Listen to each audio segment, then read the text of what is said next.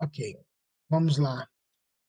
Nós é, falamos semana passada rapidamente sobre um panorama bíblico do, do livro do Apocalipse e nós tratamos de algumas linhas de pensamentos que envolvem a interpretação desse livro.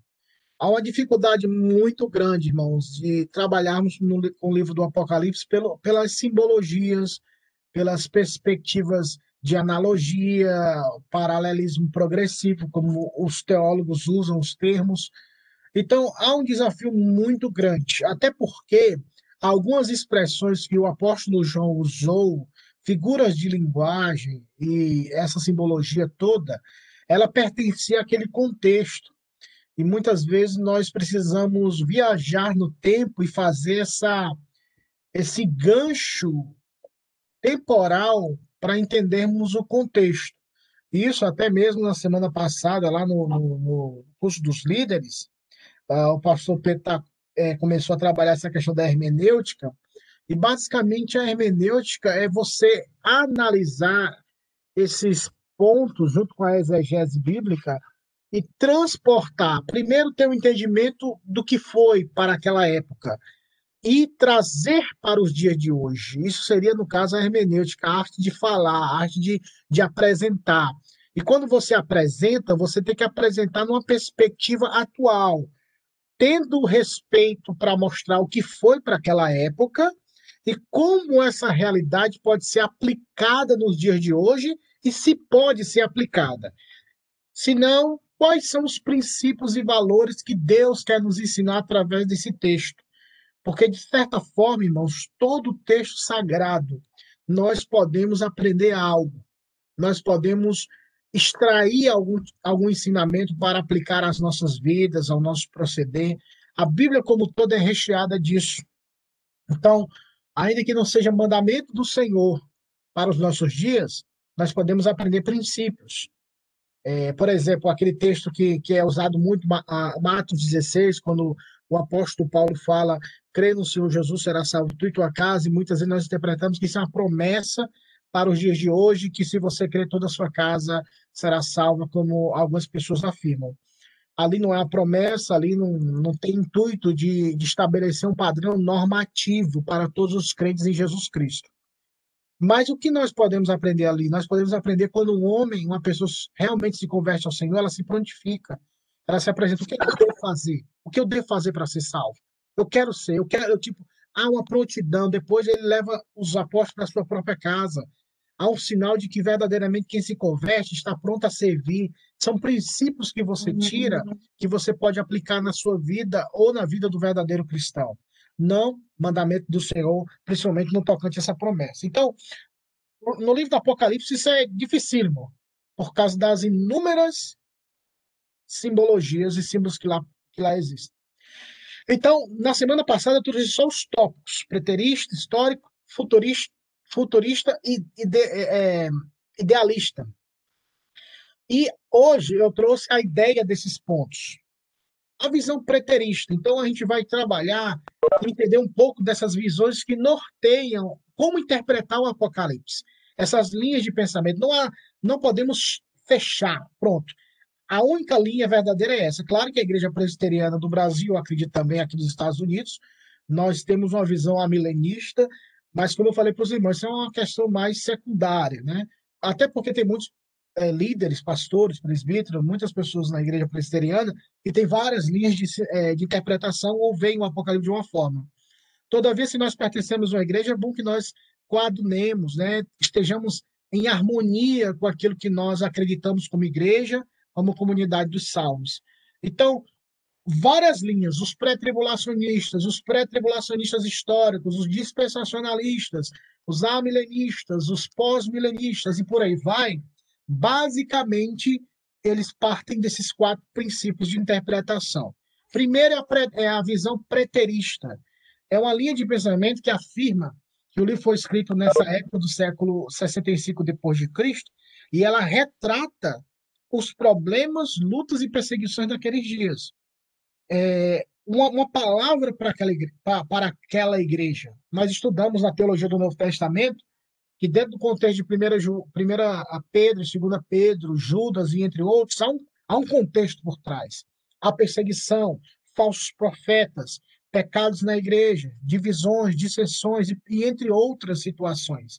Então, chegou um ápice dessa perseguição, chegou um ápice desse momento na vida cristã pós-Cristo, pós a, a, a, o retorno do Senhor aos céus, que a igreja passou por uma perseguição intensa, não só em Jerusalém, pelos líderes da época, que nós lemos no livro de Atos dos Apóstolos, mas essa perseguição ficou institucionalizada pelo Império Romano, onde o louco, o imperador Nero, nas, nas suas loucuras, é, estabeleceu que os cristãos tinham colocado, tinham incendiado Roma, as práticas dos cristãos e entre outros fatores que podemos observar mais para frente. Então ele estabelece a perseguição, a tortura, o palácio do Coliseu se torna o palco dos horrores onde cristãos são mortos por gladiadores, por leões e entre outras situações abomináveis. E esse é o contexto de cristãos que estão morrendo. Eles não estão perdendo somente as casas, eles estão perdendo somente a credibilidade, ou estão sendo escanteados porque não pensam como os demais, então vai ficar ali longe da sociedade. A gente vai tratar você como um doido. Não, eles estavam sendo mortos. E a forma dessa morte era terrível, de causar medo e espanto. E mais se intensificavam as lutas, mais os cristãos chegavam à conclusão de que será que vai ter um fim? Será que isso vai. É, é, Deus vai fazer algo? O Senhor Jesus voltará? Isso inundou o coração dos cristãos do primeiro século e do segundo, porque eles queriam ver uma resposta. Então, João tendo essa revelação da parte de Deus, mostra essa perspectiva. Os preteristas veem essa aplicação para aquela época, para aquele povo, mas também no desenrolar da história da humanidade, tem, tem a sua aplicação, não de todo o livro, porque alguns, alguns pontos na visão preterista, eles acreditam que foi direcionado àquela época. E tem outros pontos que serão direcionados num aspecto futuro. Então, é aquela transição do passado para o futuro, do passado, presente e futuro que você vai encontrar várias vezes no Apocalipse. Quem lê Apocalipse, você vai ver que Jesus falou, que o apóstolo João, perdão, falou de coisas do passado, de coisas do presente, daquela época presente para ele, não o presente nosso, e coisas do futuro que talvez aconteçam não na nossa época, mas no futuro ou quem sabe na nossa geração. Então, essa é a visão preterista, essa é a ideia central. Aqui a gente pode rechear, pode é, é, elencar mais, mais pontos, mas de forma geral, eles têm essa perspectiva simbólica do livro, é, que tem a sua aplicação, que teve a sua aplicação na época dos, do período final dos apóstolos e, e com culminando na, na, na, perseguição que se deu depois de 70, com a queda de Jerusalém e assim sucessivamente. A visão histórica. A visão histórica é aquela que vê o livro do Apocalipse ah, através dos fatos históricos, passado, presente e futuro. Então, esse, esse, essa perspectiva, ela sempre vai atrelar ao que acontece no momento, no já e no agora. Naquela época aconteceu para aquele momento. No século XVI, no século XV, perdão, da Reforma Protestante, só para a gente se situar, alguns interpretavam que aquele momento era um momento praticamente final, por causa do Império Papal, eles acreditavam que o Papa naquela época era besta, era, era o anticristo, perdão, até, até no século XVI, a Confissão de Fé de Westminster, ela, ela, ela colocou um ponto na Confissão dizendo que o Papa era o anticristo. Então, até depois de muitos anos foi alterada essa, essa, essa conclusão, porque, no caso, a confissão não é inerrante e infalível. Então, eles trocaram, mudaram, mas é, para mostrar que não era, podemos assim dizer, uma interpretação saudável. Apesar de que o anticristo nós precisamos analisar: será que vai vir o anticristo ou se os anticristos, no plural, já existem? Então, são pequenas coisas que o livro tem que nós precisamos observar em, na, em vários momentos no, no Apocalipse e também em outros livros do Novo Testamento que tratam de passagens sobre a vida do Senhor, sobre o juízo e por, e por aí vai. Então, essa visão histórica, ela sempre apresenta e ela aplica diante dos fatos que acontecem à época como eu falei semana passada, as Torres Gêmeas, é, é, setembro de, de 2001, se não me falar melhor, 11 de setembro de 2001, né? Quando as Torres Gêmeas caíram, muitas pessoas interpretaram como se fosse os dois chifres lá do profeta Daniel. Então, essa pessoa que faz isso, ela tem uma visão histórica dos livros apocalípticos, que é Daniel, Ezequiel e Apocalipse. Então, ela interpreta dentro do contexto histórico que está sendo vivenciado, que pode ser no passado, que pode ser no presente e no futuro. Então, essa interpretação é muito subjetiva, a realidade da, da época. Então, existe também a interpretação futurista, é aquela que, de, que apresenta que tudo aquilo que foi escrito no Apocalipse e tudo que foi escrito no, no, em Ezequiel ou Daniel, que tem a perspectiva futura, ela se cumprirá no, no momento certo. E para eles, isso se dará a partir do momento que Jesus retornar. Quando Jesus retornar na visão que nós vamos ver, que são daqueles que acreditam no, na, na, na os pré-milenistas ou os pré-tribulacionistas, eles acreditam que na, no retorno de Cristo, quando Cristo voltar invisível, o arrebatamento da igreja, aí então dará início todas as profecias do Apocalipse. Então, essa é a visão mais futurista que banha essa realidade. E a idealista é uma, é uma questão muito subjetiva. Aqueles que têm uma ideia do Apocalipse com uma visão mais idealista, eles não, não crêem na, podemos dizer, na literalidade dos fatos, mas é uma história que consola, que mostra a guerra de Satanás para com, seu, para com o povo de Deus, a batalha, mas no final de todo esse período de batalha, de todo, todo esse período de lutas, o próprio Deus vencerá Satanás e os seus filhos, os seus servos, estarão com ele eternamente. Então, a visão idealista é uma visão que somente quer trazer conforto para a igreja. Ela praticamente não acredita nessas questões sobrenaturais, do retorno do Senhor, da vinda do Senhor, do grande trono branco e por aí vai. Eu tive um professor de teologia contemporânea em Fortaleza, como eu falei para vocês, eu fiz um, o bacharel em teologia na instituição interdenominacional e depois fiz na, fiz na seminário presbiteriano, porque passei pastor presbiteriano, tem que fazer o seminário presbiteriano no Brasil. Se for no Brasil, não sei como é que funciona aqui. E nesse, nessa realidade interdenom, interdenominacional foi onde eu aprendi mais apologética, é, defender a fé, porque eu já acreditava no que eu acreditava, então não, não me senti atraído ou sendo conduzido para o liberalismo teológico. Ao contrário, aprendi muito e aprendi a rebater esses ensinamentos convivendo nesse contexto. Porque quando a gente está entre nós, é mais fácil, porque todo mundo acredita na mesma coisa. Agora, quando você tem uma pessoa que acredita diferente, ela vai argumentar, querendo defender o ponto de vista dela, e você aprende qual é o ponto de vista. E eu tive um professor que ele falava isso.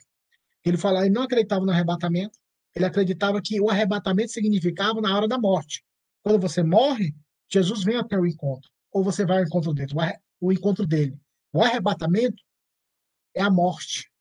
Não há o arrebatamento aquele é, da roupa desaparecer, o carro está dirigindo sozinho, o avião cair. Não. Jesus voltará para cada um de vocês, ele falava, quando vocês morrerem. Então, efetivamente, aqueles que pertencem ao Senhor terão todo esse contexto do Apocalipse, todo esse contexto de dessa essa visão apocalíptica de revelação se cumprindo no momento da morte. Então, ele tem essa visão idealística de que tudo aquilo que está no Apocalipse não vai acontecer. É um, um livro escrito para ajudar os cristãos naquela época a vencerem as lutas, as batalhas, a mostrar o plano de Deus, mas não necessariamente acontecerá ipsiliteris, do, je, do jeito que está escrito. Mas é uma figura de linguagem, uma, uma, uma perspectiva idealística de fatos que foram vivenciados, mas que esses fatos que foram vivenciados pelos cristãos devem fortalecê-los em meio às lutas, da esperança maior, que é estar com Cristo em Deus. Então, ela é bem bonita essa perspectiva, devemos ter cuidado para não negarmos os textos é, bíblicos que comprovam essa verdade do retorno do Senhor. Irmã Sandra. Ô pastor, então nessa visão, então como é que termina tudo? Ele não tem fim também? O fim se dá quando você morre.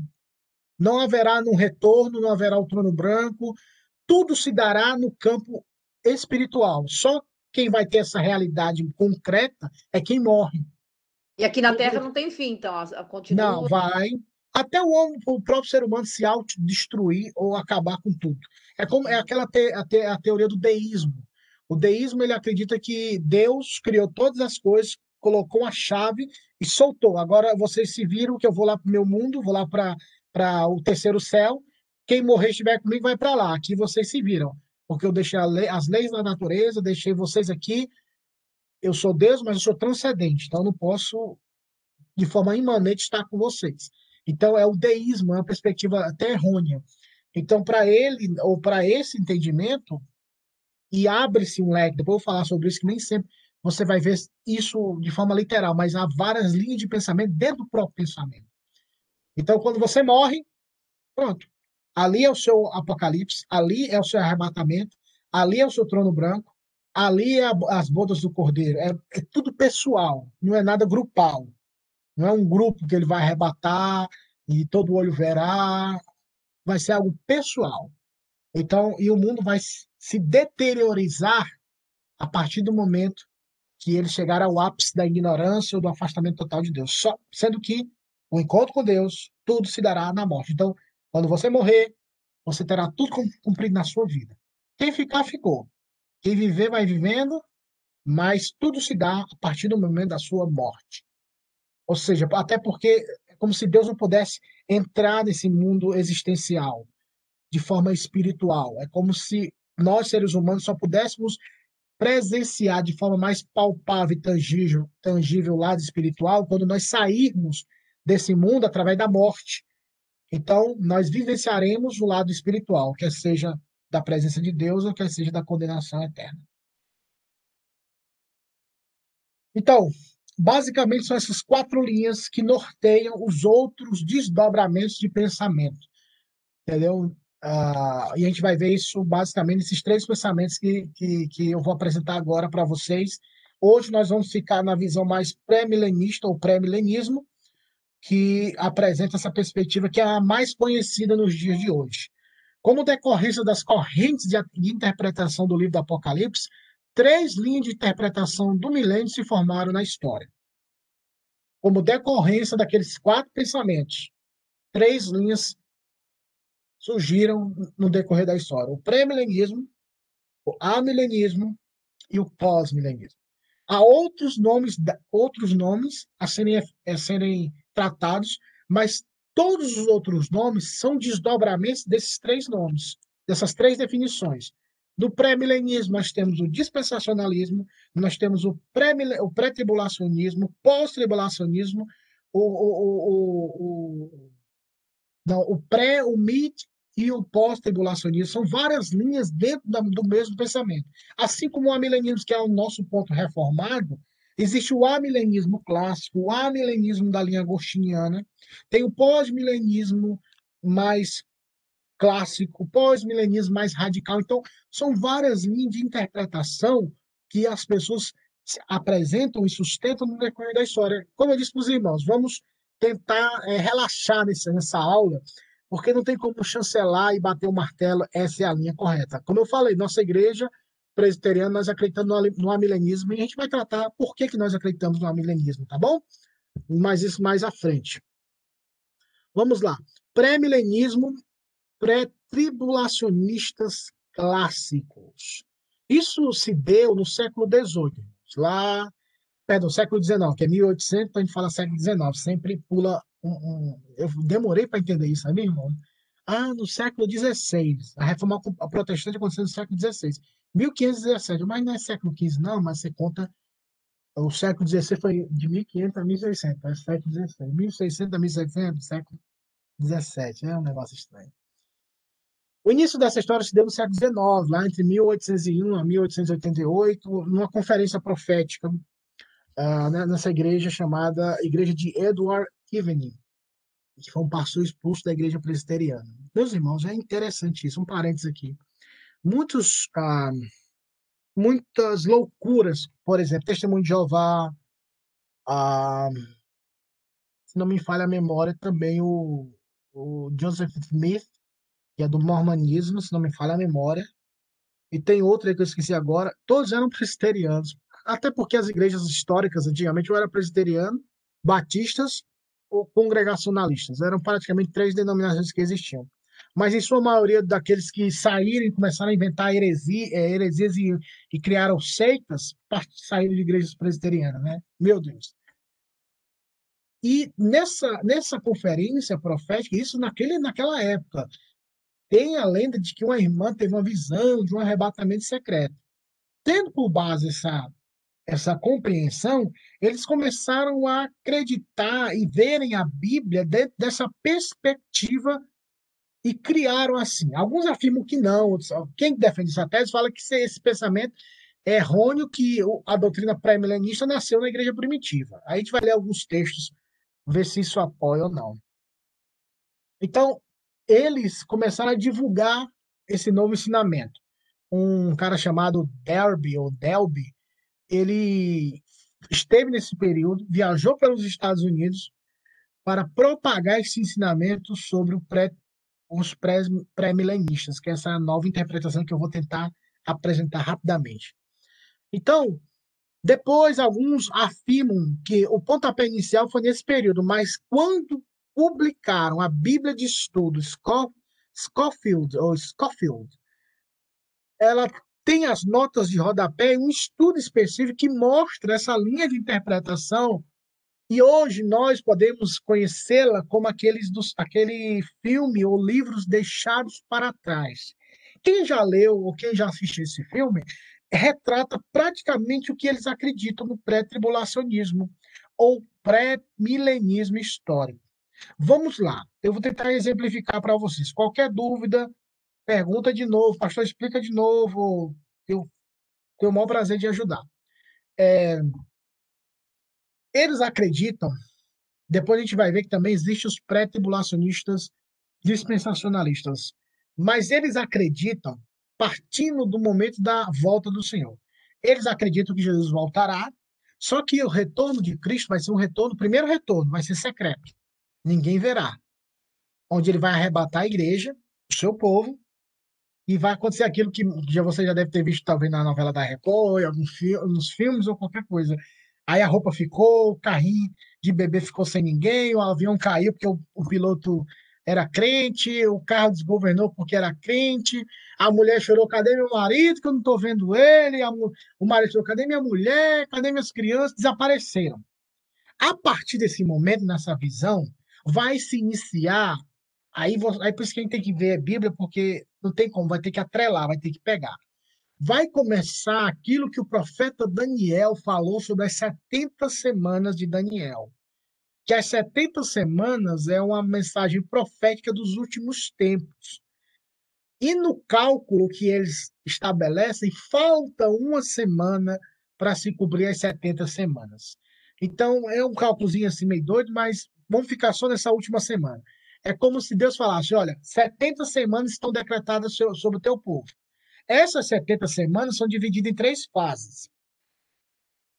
A primeira fase se cumpriu, a segunda fase se cumpriu, então, se falta uma semana, 69 semanas se cumpriram quando Israel recebeu a restauração pelo rei Artexes, lá em Neemias 2.1.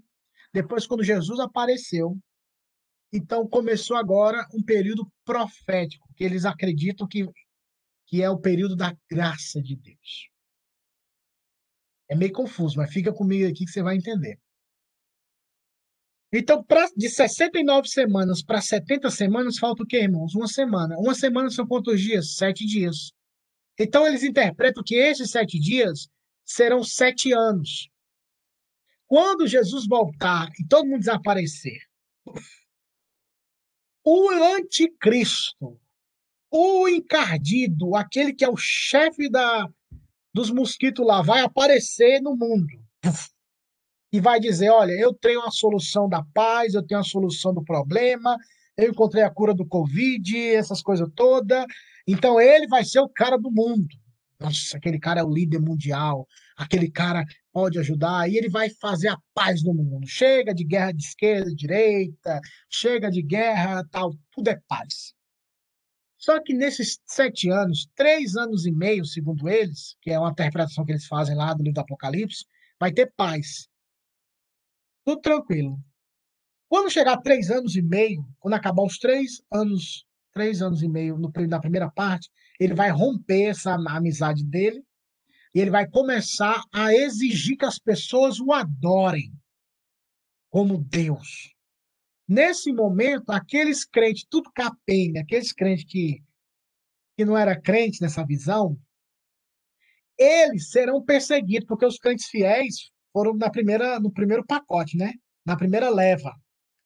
E os crentes que estavam meio desconcertados, meio desbanguelados, eles vão ficar e vão ficar chorando porque é verdade. Era verdade, meu Deus do céu. Eu não atentei aquela coisa agora eu tô aqui. Eita, agora o bicho vai pegar. Eita, Jesus. Aí alguns se arrependem e perseveram. Quando esse que se manifesta ser o anticristo, ele vai querer ser adorado. Então ele vai exigir que todos o adorem. Como? Colocando uma marca na palma da mão ou na testa que é a marca da besta que eles interpretam que é um chip ou um código ou uma barra. Isso é a visão deles, tá bom, irmãos? Estou tentando exemplificar. Se você disser eu adoro e eu vou querer essa marca, você se submete a ele, é como se você estivesse vendo na sua alma o diabo. Então você pertence a ele, porque você tem a marca dele. Quem não aceitar a marca dele vai ser torturado e morto, como foi os cristãos no primeiro século ou aqueles que forem mais corajosos vão viver no mato, vão fugir, vão viver na, no mato, sei lá, para tentar evitar essa perseguição ou, ou, ou, esperar os três anos e meio terminarem para cumprir os sete anos. Quando se cumprir os sete anos, no final do, dos sete anos, Israel vai ver que aquele cara não é o Messias, porque ele falou: sou Deus, sou enviado. E eles vão rejeitar esse o anticristo. Então, esse anticristo vai reunir todas as nações contra Israel. Coisa né, emocionante. Vai reunir todas as nações contra Israel no vale do Armagedon. Em Guido e Megiddo, está lá até em Apocalipse. Então, todas as nações estarão contra Israel. Todas, até o Brasil. Todas as nações estarão contra Israel. E naquele momento, eles acreditam que vai se cumprir em Zacarias, o que a profecia de Zacarias que fala nos últimos dias derramarei sobre o meu povo espírito de súplica e graça, então eles passarão, passarão a clamar a mim. Isso, naquele momento, próximo de sete anos, aí Jesus voltará visivelmente com a igreja e com o sopro de sua boca, ele aniquilará Satanás, o anticristo e a besta que é o falso profeta. Ele vai amarrar esse povo, todo mundo no pacote só, e vai jogar no, no inferno. Aí, depois desses sete anos, vai iniciar o, o milênio. Mil anos com Cristo na terra. Paz. Leão abraçado com o menino, menino abraçado com o urso. Aquela visão mais de testemunho de Jeová que você vê nos, nos folderzinhos, vai iniciar o período do milênio. Depois de mil anos, Satanás será solto. A Bíblia fala em Apocalipse 20, a gente não sabe motivos, mas ele será solto por um breve período de tempo para tentar enganar as nações, para ir contra Jesus, para tentar derrotar Jesus. E nesse momento, Jesus soprará uh, com as suas narinas e ele destruirá o inimigo, lançando-os no lago de fogo para todo sempre. Depois desse momento vai aparecer um trono branco. Esse trono branco vai ser o dia do julgamento final, onde vivos e mortos que não ressuscitaram com Cristo serão ressuscitados nessa hora. Então tem duas ressurreições. Serão ressuscitados nesse dia para prestarem conta diante de Deus, não para serem salvos, mas para reconhecer que Jesus é o Senhor e serem lançados no lago de fogo. Depois disso, viveremos eternamente com Cristo. Espero que você tenha me acompanhado. Então, essa é a visão geral que eles acreditam do pré-tribulacionismo histórico. Alguns pontos que eu quero aqui tentar mostrar para você do que eles acreditam, a gente vai pontuar isso também quando a gente for estudar o amilenismo, sobre os pontos em que os pré-tribulacionistas acreditam. Primeiro é sobre o arrebatamento secreto. Vamos lá para a primeira Tessalonicenses, por favor. 1 Tessalonicenses 4, do 17 ao do 14 ao 17. Quem achou, ler, por favor. 1 Tessalonicenses, capítulo 4, versículo 14 ao 17.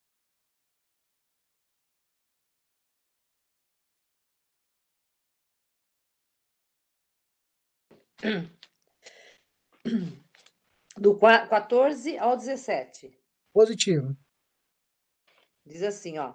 Exortamos, exortamos, exortamos-vos também, irmãos, a que admonesteis os insubmissos. Consoleis. É o 4, irmã Sandra. Ah, desculpa. Estou no 5, desculpa, desculpa. 14. Tudo bem. Pois se cremos que Jesus morreu e ressuscitou, assim também Deus, mediante Jesus, trará juntamente em sua companhia os que dormem.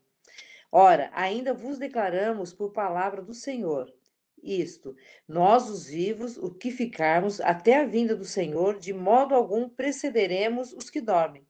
Porquanto o Senhor mesmo, dada a sua palavra de ordem, ouvida a voz do arcanjo e ressoada a trombeta de Deus, descerá dos céus e os mortos em Cristo ressuscitarão primeiro.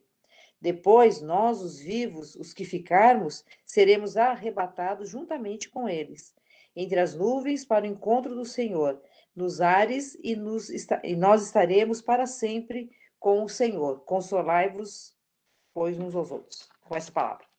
Agora vamos lá para 1 Coríntios 15, 52. 1 Coríntios, capítulo 15, versículo 52.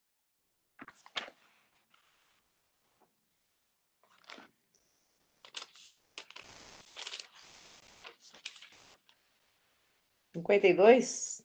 Isso. No momento, num abrir e fechar de olhos, ao ressoar da trombeta. A trombeta soará, os mortos ressuscitarão incorruptíveis e nós seremos transformados. Até onde? Final, só até os, só os 52 mesmo. Porque são textos que eles, que eles usam para comprovar o arrebatamento secreto, como eu falei, né? Antes do primeiro do, dos sete anos, vai vir um, um Jesus voltará invisivelmente, ou invisível, e ele vai levar a igreja, ninguém vai ver, só vai ver, e cadê o povo? Sumiu. Aí tem até uma teoria que fala que, que eles vão a, falar que foram os ETs que tiraram o que era de ruim do mundo, o que não prestava. Agora o mundo pode ser mundo melhor sem esse povo que atrapalhava todo o progresso da humanidade. Então, vamos lá agora para finalizar essa questão do arrebatamento secreto, para a gente pensar um pouco. Mateus 24 versículo 40 e versículo 41. Mateus 24, 40, 41. Quem achou ler, por favor.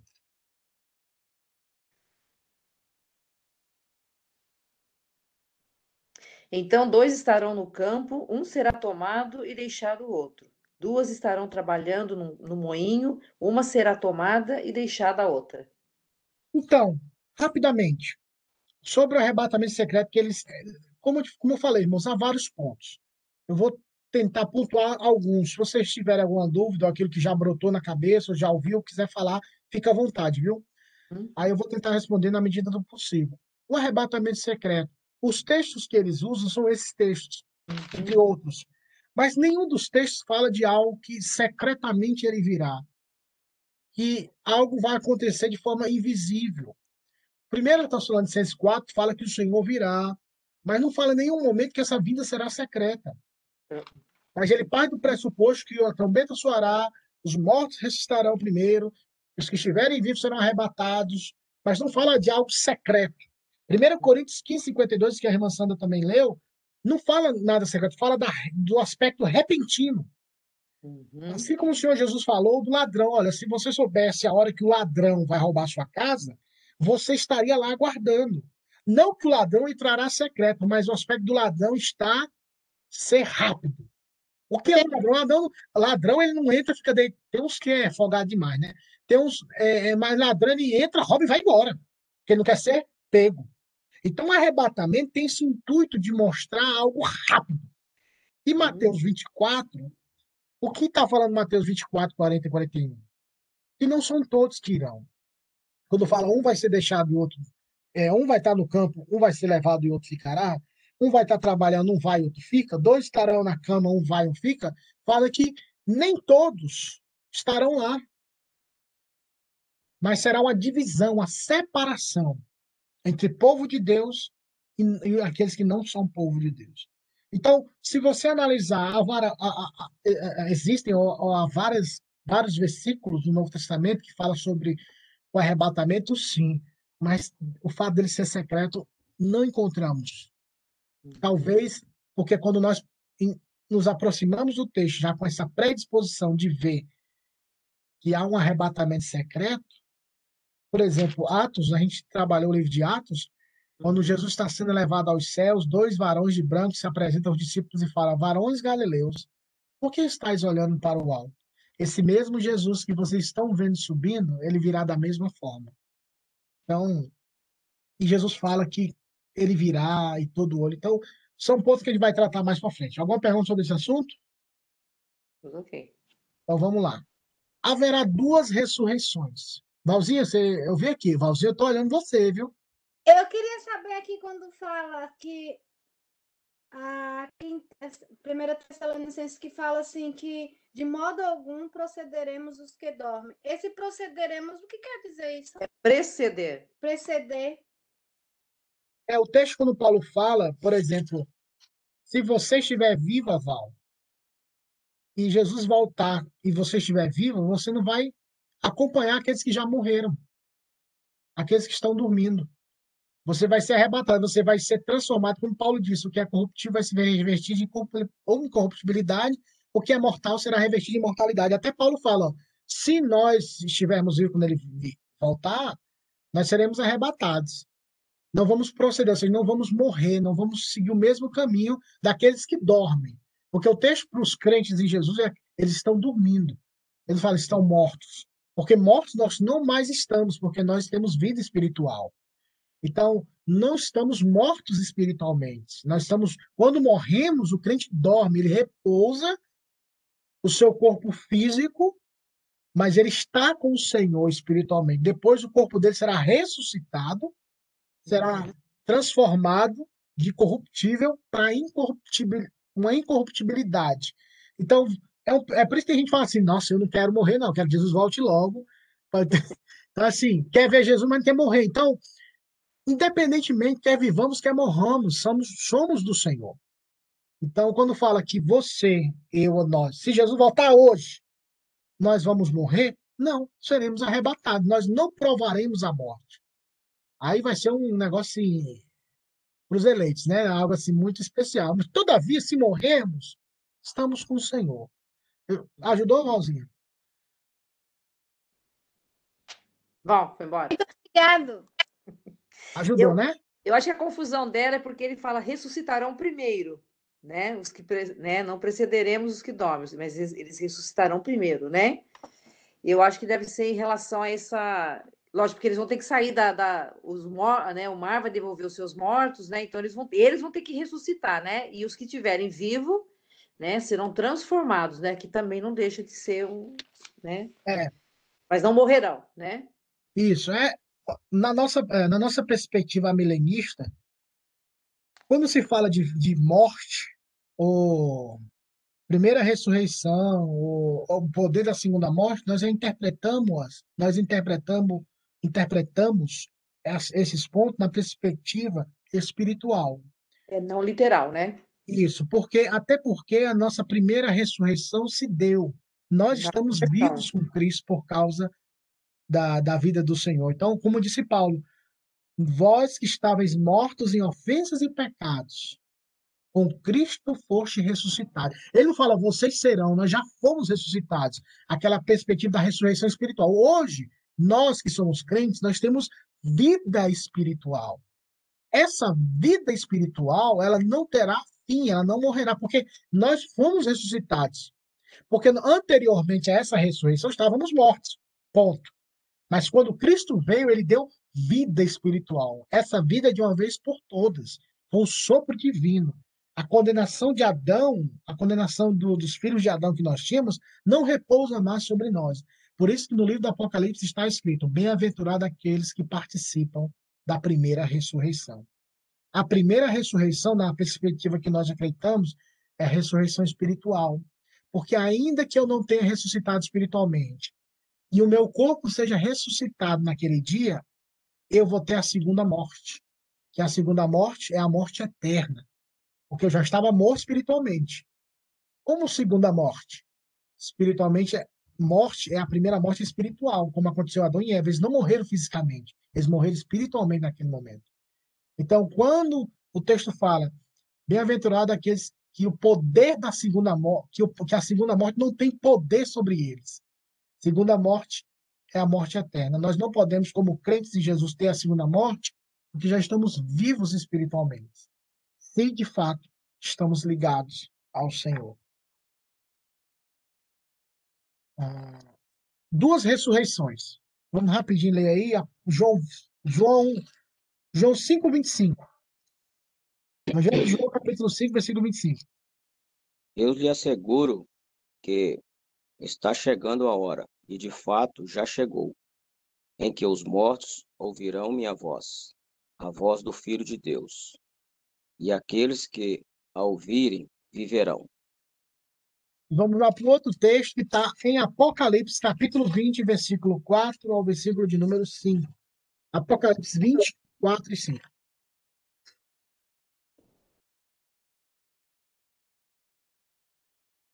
Então, 4 e 5, né? 20, 4 e 5. Positivo. Vi também tronos, e nesses sentaram-se aqueles aos quais foi dada a autoridade de julgar. Vi ainda a alma dos decapitados por causa do testemunho de Jesus, bem como por causa da palavra de Deus, tanto quantos não adoraram a besta, nem tampouco a sua imagem, e não receberam a marca na fronte e na mão, e viveram e reinaram com Cristo durante mil anos. Os restantes dos mortos não reviveram, não, é, não reviverão até que se completassem, até que se completassem mil anos. Esta é a primeira ressurreição. Então, quem acredita na visão pré-tribulacionista, eles ah, pegam esses dois textos para falarem, para não falarem, mas para defenderem as duas ressurreições. Uma ressurreição que se dará no arrebatamento secreto, que é a ressurreição dos crentes, e a outra ressurreição que se dará no dia do juízo final, né, o trono branco. Então, duas ressurreições, uma dos crentes e outra do, do resto do mundo, podemos assim dizer, entendeu? Então, eles usam esses dois textos para apoiar o que eles acreditam. E o texto fala, até o, o que o irmão Jonas leu, quando fala no versículo 25, capítulo 5, fala e chegou, a, vai chegar a hora e já chegou. Tipo, ele não falou e chegará e pronto, mas já chegou, ou seja, era ele ali, ele que traria a vida. É até meio que contraditório que eles usam esse texto para apoiar ah, que os mortos ressuscitarão, mas quais são esses, quais são esses mortos, se não aqueles que estavam espiritualmente mortos, que ouvem? Por isso que o Senhor Jesus falou assim: ó, os que são de Deus ouvem a palavra de Deus. E o Jesus fala: vocês não ouvem minha palavra falando para os fariseus, os religiosos, porque vocês não são de Deus, vocês são do diabo. Então, há uma diferenciação, há uma conotação espiritual. Por isso é que nós precisamos ter muito cuidado, porque a perspectiva pré-tribulacionista, na maioria das vezes, ou 90% que eles analisam o texto, eles analisam literal. Então, nós precisamos ter essa sensibilidade quando interpretar literalmente e quando interpretarmos espiritualmente ou simbolicamente, para não cairmos em erros. E Apocalipse, quando ele fala dessa perspectiva, essa é a primeira ressurreição. Quando fala, eu falei para você da primeira ressurreição, é a ressurreição espiritual no qual nós temos hoje. Foi até que Paulo falou em primeira, perdão, em Colossenses, capítulo 3, se já ressuscitaste com Cristo, buscar as coisas do alto. E Sandra? Pastor, é, existe alguma forma de você alguma técnica, se, se fala isso, se é assim que fala, para você saber quando você interpreta literal e quando você interpreta é, espiritual? Então, muitas vezes, irmã Sandra, é aquela regra da hermenêutica sagrada, né? A Bíblia interpreta a própria Bíblia. Então, quando nós temos essas perspectivas que eu falei de Paulo, é, se já ressuscitaste com Cristo, de, é, ele vos deu vida, vós estando mortos em ofensas e pecados, você vai interpretando textos obscuros usando textos claros, onde não há aspecto dúbio, não há uma dupla interpretação. Há uma interpretação, ou seja, por exemplo, se já ressuscitaste com Cristo, a linguagem está no presente, ele bota condicional dizendo, se isso aconteceu, você tem que buscar as coisas do alto. E quando ele fala buscar as coisas do alto, ele fala no, na questão presente, do já e do agora.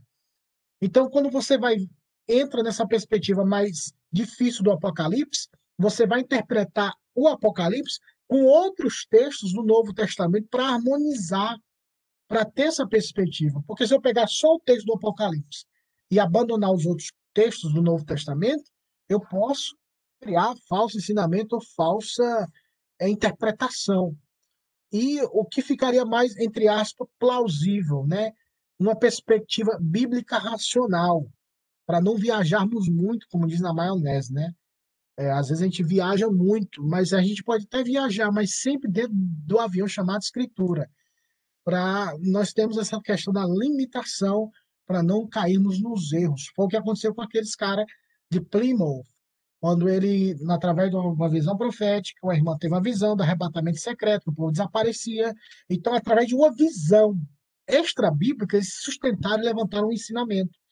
Então, a maioria das vezes, os falsos ensinamentos, eles partem de, de visões, de revelações, ou de qualquer aspecto mais subjetivo ou simbólico da escritura sagrada. Então, sempre a escritura interpretando a escritura, textos claros, eles são diretrizes fixas para interpretar textos obscuros, como o texto da, por exemplo, de Samuel, quando Saul vai entrevistar a Pitomina lá sobre o espírito de Samuel, que a faz tra, traz de volta o espírito de Samuel, que eu quero conversar com ele, consultando os mortos. A Bíblia chancela isso. Será que isso aconteceu? Entendeu? Um texto isolado. Aí muitas pessoas, tá vendo? Ó, aqui, Deus apoia, tá vendo? Ah, consultar os mortos. Mas não há nenhum texto na Escritura que comprova ou que apoia esse contexto. Ao contrário, há outros textos que reprovam a consulta aos mortos. Então, os outros textos vão reger esse, essa interpretação dessa situação de, de, de, de, de Saul com a pito, pitonisa, a pitomima, a pitonisa. Então, eu vou pegar esses textos que falam, ó, não pode consultar os mortos, é, não, Deus não se agrada. Aqueles, por exemplo, em Hebreus fala que ao homem está ordenado morrer somente uma vez. Vindo depois disso, o juiz não tem como ele ter contato com essa realidade mais. Não, até eu falei brincando, não brincando, mas uma vez eu falei que estava conversando sobre espíritos. Meu pai faleceu em 2008. Eu, e depois eu sonhei muito com meu pai, e às vezes sonho com ele. As, minhas, as memórias que eu tenho com ele, a vontade que eu queria que ele visse minha neta, essas coisas, tudo isso são questões sentimentais que podem aflorar na minha mente trazer sonhos com meu pai. Não é meu pai querendo falar comigo dos mortos. Se eu visse meu pai na minha frente agora, eu ia falar, arreda de mim, Satanás, porque eu sei que não é meu pai.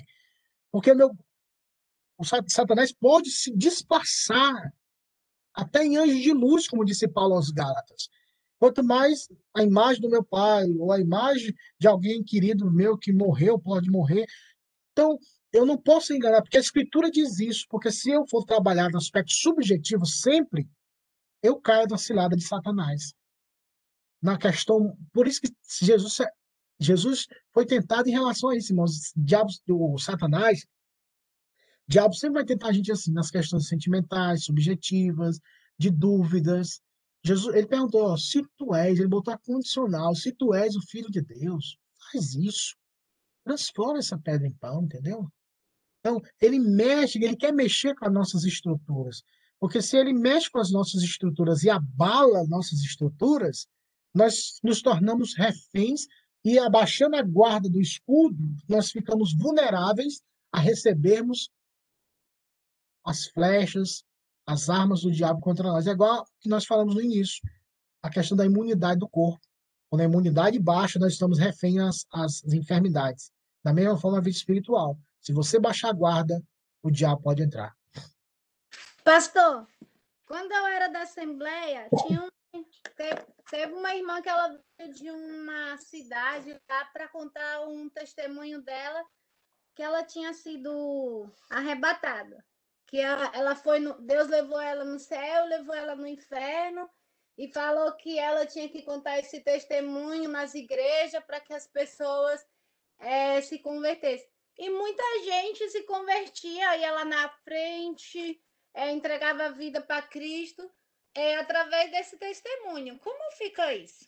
Tipo, é verdade? A pessoa foi arrebatada? Então, Valzinha, a questão da, da conversão é, é algo muito. A gente tem que analisar e, e, e, ver com o tempo. Não é só o fato de ir na frente e aceitar Jesus que a pessoa se converteu. Isso não quer dizer nada. Isso quer dizer que a pessoa tomou atitude, mas a gente tem que ver os frutos se essas pessoas permanecerem em Cristo, se essas pessoas cresceram em santidade e piedade, se a vida dessas pessoas mudaram. O Martinho Lutero dizia uma frase interessante: lágrimas não mostram mudança de vida. O que mostra mudança de vida são atitudes. É aquela velha história: palavras revelam interesse, atitudes mostram e demonstram um verdadeiro amor. Por isso que a gente fica batendo na tecla do jovem e adolescente, porque eles falam muito. Eu te amo, eu te amo, eu te amo, eu te amo, e quer dar a vida, ele me ama, ou ela me ama, a gente quer dar tudo, aí fala, ó, é assim não, cadê? Onde é que ele está demonstrando? Ele está mostrando com porque palavras, isso pode levar ao engano. Então, se essas pessoas têm que observar primeiro se elas se converteram verdadeiramente se elas pertencem de fato ao Senhor. Se porventura elas se converteram, vamos pensar na possibilidade que elas se converteram. Essa mulher, apesar de ter contado esse testemunho, com certeza ela citou o nome do Senhor, citou a palavra de Deus, independentemente do vaso, independentemente do utensílio, se ela pregou a verdade de Deus em alguns momentos, essa verdade, que é verdade de Deus, que é verdade eterna, pode alcançar o coração. Porque Deus é, é, soberano em alguns aspectos, mas isso também não tira a responsabilidade dela de estar falando provavelmente uma mentira, porque nem os apóstolos, Valzinha, nem o próprio Paulo, quando teve essa experiência de ir ao terceiro céu, ele não teve coragem e disse que era tão difícil até de expressar o que ele viu nos céus, da grandiosidade da revelação. E aí vem pessoas no mundo que nós vemos hoje, que às vezes passa o dia todo assistindo Faustão, futebol, e diz que tem uma revelação do céu, do inferno, pessoas assim. Porque eu acredito muito na vida piedosa, na vida de compaixão, na vida que você tem que crescer em piedade. Deus revela os seus caminhos para aqueles que o temem. E temer a Deus significa andar com Ele. Então, quando essas pessoas fazem isso, muitas vezes elas querem dinheiro, vender um livro, vender um DVD, vender um CD. Se você quer ouvir todo o testemunho, compra o meu DVD você quer ouvir toda a história, compra meu livro. Às é vezes vaidade também, né, pastor? Oi? Às vezes vaidade também. Né? Vaidade, né? com certeza. E assim, e foi bem repercutido essa essa essa ida dela, tanto que ela foi em várias igrejas, é como você está falando, ela vendeu muitos, na época não era, acho que não era nem CD, era aquelas fitas cassete. É, e... tava antiga. Aham, e tipo, a gente vê que era muito por emoção as é. pessoas ouvindo isso, sabe? Então, isso acontece muito, mas infelizmente, é triste, mas é verdade. É pessoas que falam, ah, eu fiz pacto com Satanás, e falam, ah, eu bebi água de bode, sangue de bode, eu, eu tomei banho com sangue de bode. E, tipo, aquilo impacta, porque, uau! Mas a maioria das vezes a pessoa nem viveu isso, às vezes, aquela história que tem boca fala o que quer. Então, a, a, a questão do, do, do, do, tio Chico, do, lá, lá no Brasil tinha um negócio do, do é, dos Racionais, que era um cara que. Esqueci o nome do cara que foi levou sei quantos tiros e foi ver o cara nem era aquele, ele inventou um personagem. Isso na década de 90. Imagine hoje, entendeu? Ah, então, tinha muito aquele lá que também vendeu a alma dele pro inferno, que estava junto com a Xuxa, que foi. E o Chico. Oh, é, ah, esse. Eu lembro desse testemunho, eu vi esse testemunho no começo da minha fé, e era muito forte. O cara disse que era do terceiro, é, do 33 grau da maçonaria, disse que viu o diabo na encruzilhada, disse que sacrificou o filho, disse que o diabo pediu, olha, eu vou levar o Chacrinha agora, que ele fez pacto comigo, o Chacrinha, e o Chacrinha agora, é, eu, vou, eu voltei para levar o Chacrinha para mim. Fez o pacto com o Didi, com a Xuxa. Então, essas manifestações subjetivas, elas não podem ter base bíblica no sentido de ser palavra de Deus. As pessoas, como eu falei, infelizmente, elas querem vender DVD, CD e cobram. Elas cobram e cobram caro para pregar. Então, Deus pode até usar pela misericórdia a palavra dele, porque a palavra de Deus, a, a palavra de Deus é verdade até na boca do diabo. Diabo pode falar, porque não é a palavra do diabo, é a palavra de Deus. Ela pode estar em qualquer boca. Ela é verdade. Então, mas infelizmente há muito. Tanto é que aplica essa palavra ao coração da pessoa, né, pastor? É ele quem, né, que faz a obra no coração da pessoa através dessa palavra, né? Mas isso, isso, isso, isso é verdade. É aquela questão de você não, não, não é, é, partamentalizar, departamentalizar a palavra. A palavra de Deus é palavra de Deus na boca dos presbiterianos, a palavra de Deus é palavra de Deus na boca dos assembleianos, a palavra de Deus é palavra de Deus. Independente de quem fala. Se a pessoa está com a vida no altar, uma vida podemos assim dizer, será abençoado. Mas se não, a palavra de Deus continua sendo palavra. Aquela pessoa vai pagar, vai, Deus vai prestar, vai chamar e prestar conta aquela pessoa pelo fato Paulo dela ter pregado É, Paulo que tem aqueles que pregam por inveja, né? positivo. A, a intenção das pessoas era pura vaidade. É pura para mostrar, talvez, a eloquência, a sabedoria, o conhecimento, a superioridade. Mas, independentemente disso, se a pessoa estiver pregando o evangelho, há uma palavra ali que Deus rompe os grilhões, alcança o coração da pessoa e salva. Mas aquela pessoa que pregou por vaidade, por inveja, só Deus sabe, ela vai prestar conta a Deus. Então, por isso é que nós precisamos sempre guardar as portas do nosso coração, meus irmãos, para que não caiamos no erro. Então, para encerrarmos, já passamos aí do tempo, e a segunda volta de Jesus que se dará, botei ali essa, né? Se, que se dará, que dará em, em vários momentos. Tem, antes do arrebatamento, sete anos, lembram? Vem secretamente. Depois de sete anos, Jesus vai voltar o quê? Visivelmente. Aí começa o milênio. Depois do milênio, ele volta de novo para derrotar o diabo. Então, são as três ou quatro vezes Jesus volta.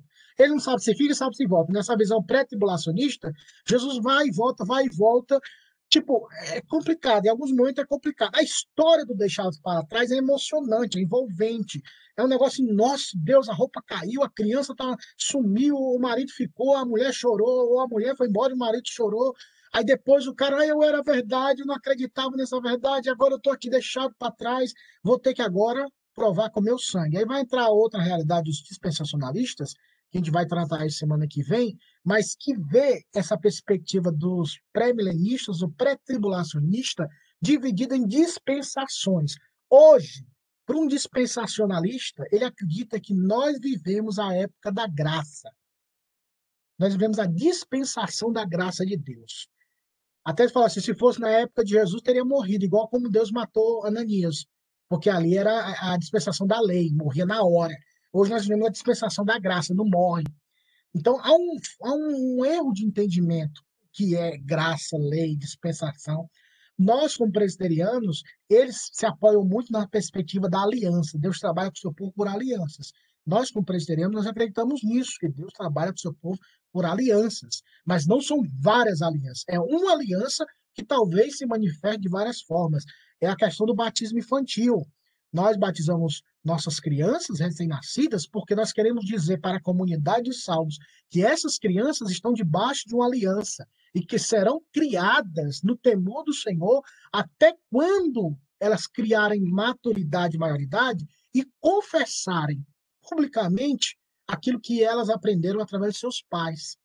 Então, batismo na igreja presbiteriana não é salvação. Batismo na igreja presbiteriana não é a semente da salvação. Batismo na igreja presbiteriana significa que aquela criança está debaixo de um pacto, está debaixo de uma aliança e que os pais vão educar aquela criança no caminho do Senhor, para que ela seja convencida e quando chegar a época ela chega de frente da igreja e fala: "Olha, eu quero confessar eu mesmo pelos ensinamentos do meu pai, da minha mãe, que Jesus Cristo é o Senhor da minha vida. Agora é um aspecto pessoal, porque eu aprendi com meu pai, o Deus de meu pai, o Deus de minha mãe. Agora eu quero confessar diante da igreja e assumir um compromisso. Então ele confessa Cristo como Senhor e é, se torna membro da igreja local, no caso. Então, essa é a ideia central. E nós entendemos isso bem quando nós estudarmos a teologia do pacto, a teologia que nós acreditamos. Da mesma forma, era a circuncisão. No Antigo Testamento, circuncisão era circuncidado ao oitavo dia. O, ao oitavo dia era circuncidado, mas ele estava debaixo de uma aliança, debaixo de um. Semana que vem nós vamos tratar um pouco mais sobre os dispensacionalistas, para depois entrarmos no amilenismo e pós-milenismo. E, novamente, se você tiver alguma pergunta do Apocalipse, sei lá, pastor, quem é essa besta aqui? Quem é, é esse negócio aqui? A gente vai tentar responder, tentar ajudar. Quem são os dois, as duas testemunhas, para nós termos um entendimento. Como eu falei, não dá para trabalhar cada parte do livro, que ele é muito subjetivo. Mas quando nós entrarmos na parte amilenista, nós vamos tratar o capítulo 20, que é um capítulo da base para aquilo que nós acreditamos na questão da nossa percepção do milênio, tá bom? Tudo bem? Então vamos orar agradecendo ao bondoso Deus. Valzinha, Santa Mulher de Deus. Ora por nós e agradecendo ao Papai do Céu. Nós temos uma visitante, então vamos cantar. Visitante, seja bem-vindo. Sua presença é um prazer. Pastor Pedro manda dizer: essa igreja ama você. Aí foi hoje, viu? Foi não? Das antigas, né, irmão? Ora aí, ó, Papai do Céu, agradecendo por esse dia. Amém. Pai de amor, te desejamos, te adoramos, te louvamos, ó Pai, porque o Senhor é bom e as tuas misericórdias, Deus, se renova a cada manhã. Te damos graças, meu Deus, por esta manhã.